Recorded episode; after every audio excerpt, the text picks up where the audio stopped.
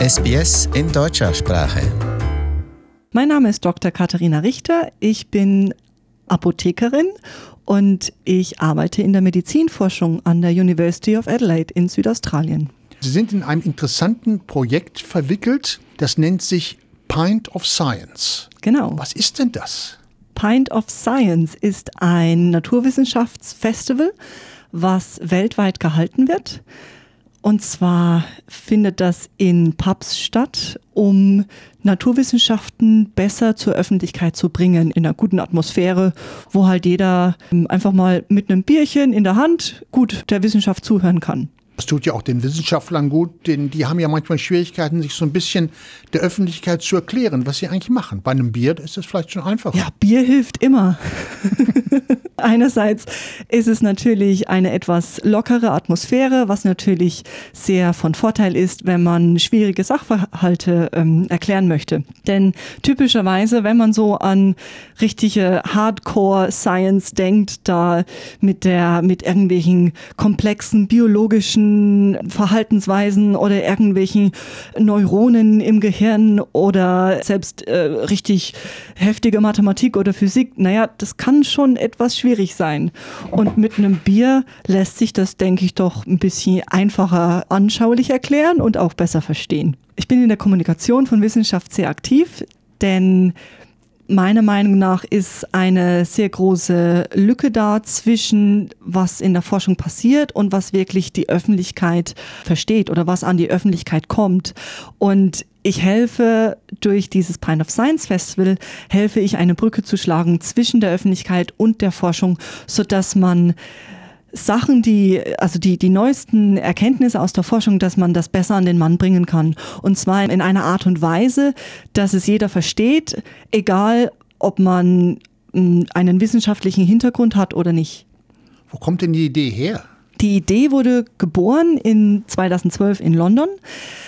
Da haben sich zwei Neurowissenschaftler Gedanken gemacht, wie sie denn ihre Erkenntnisse aus dem Labor an die Patienten bringen können. Und dementsprechend hatten die Patienten ins Labor eingeladen.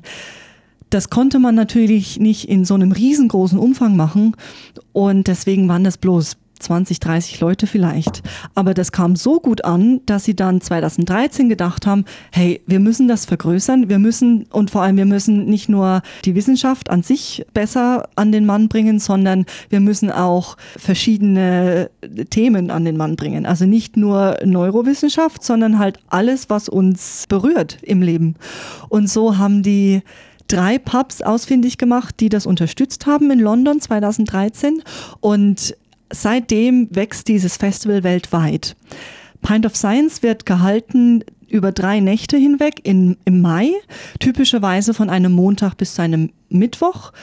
Und das Programm an sich sieht eigentlich vor, dass man dieses Festival in einem Pub hält und man lädt jeweils zwei Vortragende ein, zwei Forscher aus der lokalen Umgebung, sodass die lokalen Leute auch wirklich eine Plattform bekommen, um der Öffentlichkeit zu zeigen, was für tolle Sachen die im Labor machen und was für tolle Sachen erforscht werden, was ja typischerweise von vielen Medien eigentlich ein bisschen übergangen wird.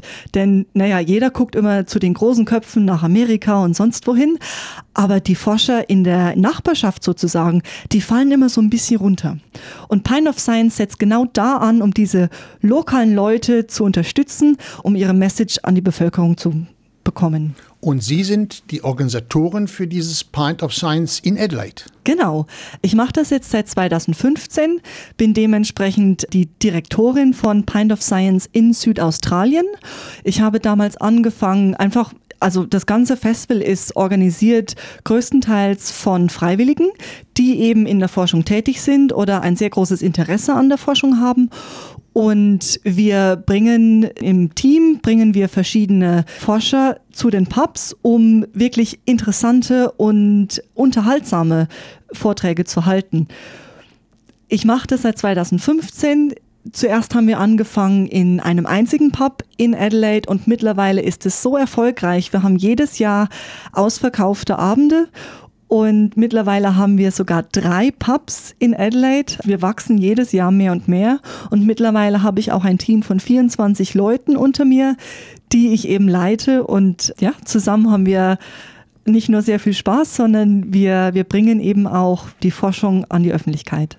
Und wir treffen uns ja hier in Sydney im Studio bei SBS.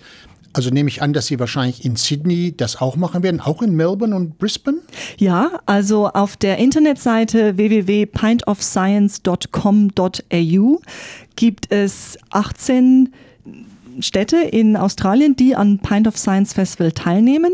Sydney ist auch dabei, ganz vorneweg mit, ich glaube, fünf Pubs äh, verstreut über die ganze ähm, Stadt, sodass wirklich, egal wo man wohnt, es gibt einen Pub in der Nähe, wo man wirklich auch zum Pint of Science Festival gehen kann. Und Sie sagen, dass das im Mai stattfinden wird? Ja, dieses Jahr ist es vom 20. bis 22. Mai.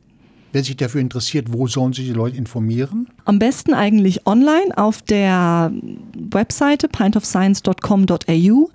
Es gibt auch sehr viele Informationen auf den äh, sozialen Medien. Facebook und Twitter ist ganz vorne mit dabei. Da kann man einerseits ganz viele Informationen lesen und erfahren, welche Leute denn sprechen und welche Themen auch kommen. Der Ticketverkauf öffnet Mitte April und pro Ticket sind es, glaube ich, 6 Dollar, 6 oder 7 Dollar. Ein Glas Bier. Ja, quasi ein Glas Bier. Mhm. Und ich meine, das ist für einen, für einen spaßigen Abend und einen sehr unterhaltsamen und informativen Abend, das ist ein sehr gutes Investment. Finde ich ja sehr interessant, finde ich sehr dankenswert, denn das mit den Wissenschaften ist ja in Australien an den Schulen und so auch nicht so doll. Das, die Leute wissen ja häufig nicht viel über Wissenschaft. Es ist schön, wenn man es so ein bisschen an sie ranbringt. Ja, für Forscher ist es natürlich, für uns ist es das A und O. Wir leben von der Forschung und von der Wissenschaft. Und das ist natürlich sehr schade, wenn der Nachwuchs dann ausbleibt. Ich bin auch sehr aktiv als Mentorin für Kinder und Schüler, spezifisch auch für Mädchen in der Wissenschaft, damit die Kinder einen naturwissenschaftlichen Weg einschlagen. Ich gehe zum Beispiel zu Schulen, gebe ähm, Vorträge an, ähm, an diversen Schulen oder irgendwelche Unterrichtsstunden. Und ich mache das sehr, sehr gerne, auch auf freiwilligen Basis neben meiner Arbeit in der Forschung und hoffe einfach dadurch auch die nächste Generation an Forschern zu inspirieren. Und sagen Sie unseren Hörern noch, wo kommen Sie denn aus Deutschland her? Ich komme aus dem wunderschönen Südthüringen, direkt aus dem Thüringer Wald, aus einem Ort namens Sonneberg an der bayerischen Grenze. Haben wir schon wieder was gelernt. Bedanke mich vielmals für Ihren Besuch im Studio. Sehr gerne.